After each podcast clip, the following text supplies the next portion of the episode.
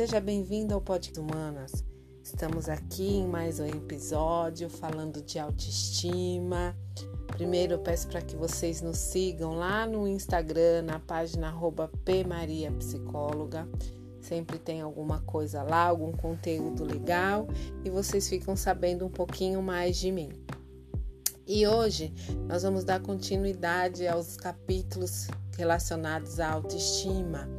É, vou partir do pressuposto de que você escutou o podcast da semana passada, onde eu trouxe um pouquinho dessa, dessa nossa conversa, iniciando como se cria a autoestima. Trouxe alguns exemplos de mim, alguns exemplos reais da minha vida. Espero que vocês tenham gostado e gostem desse aqui também. E aí eu vou fazer uma perguntinha aí para vocês começarem na nossa reflexão. Quantos e quais elogios sinceros já fez a você hoje? Hum, aquela perguntinha que todo mundo para, olha, fala: Ih, será que eu fiz? Será que eu não fiz? E se eu perguntar se você já elogiou alguém, fica mais fácil? Normalmente, quando a pessoa está com a autoestima baixa, ela tem essa grande dificuldade em fazer elogios a si mesma. Ela não considera os adjetivos positivos é, reais para ela, ela acha que ela não merece. Ela sempre acredita que os outros tenham os adjetivos, mas ela não tem nada que ela possa adjetivar de forma positiva. E aí é onde ela Normalmente essa pessoa quando ela tá assim, ela é muito dura com ela mesma, né? E ela é insegura nos seus comportamentos. Ela é muito dura justamente porque ela, se eu for perguntar o contrário, é, o que que ela tem de dificuldade, quais os problemas, e as pessoas costumam dizer defeitos, é, elas vão me enumerar vários, com uma facilidade e já internalizado, né? Tudo que está internalizado. E aí, como elas são inseguras, tudo que vem do outro, e aí eu digo tudo e qualquer coisa que vem do outro, ela aceita. Porque como ela acredita que não merece nada, o que vem do outro para ela é muito e ela se preenche daquilo que vem do outro. E aí está o grande perigo da pessoa que não tem autoestima. Ela fica muito suscetível a qualquer coisa e ela não tem iniciativa ou vontade de mudar aquilo, porque aquilo preenche. Ela acredita que sem o que a pessoa está oferecendo, mesmo que seja ruim, ela precisa daquilo. Então, é, é, alguns exemplos que a gente vê de violência doméstica, que, de mulheres que se envolvem com homens é, que não as valorizam, justamente porque ela não acredita nela, é uma pessoa que não tem autoestima e ela acredita que até o bater é uma forma de demonstrar amor. É muito triste isso, gente, e é uma grande realidade que muitas mulheres vivem e isso independe de classe social. Lembra lá do começo que eu falei no, no, no áudio passado que ela não teve aquela base de fortalecimento, de criar a sua autoestima, de acreditar no que foi criado desde a sua base para a constituição da sua autoestima, e aí ela vem com essa dificuldade ou ela teve alguns exemplos que ela acreditava que era aquilo, era daquela forma que as pessoas demonstram amor. E aí, é, essa busca de respostas das, da vida e do, da sua autoestima no outro, ela é constante. Se o outro falar que ela não serve para nada, ela vai acreditar nisso justamente porque ela não teve uma base.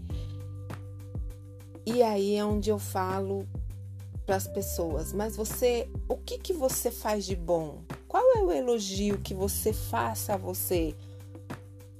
no dia, o, o, elogio que você consegue dizer, não, isso é meu, isso eu, eu venho fazendo, eu faço na vida. E aí é onde começa-se o trabalho da autoestima dentro do consultório. Então, é fazer com que essas pessoas reconheçam que sim, elas têm valor, né? Elas começarem a entender as dificuldades, passando, tentando criar a sua identidade, começando a olhar no espelho, a escolher as roupas, a escolher a comida, a escolher a própria profissão.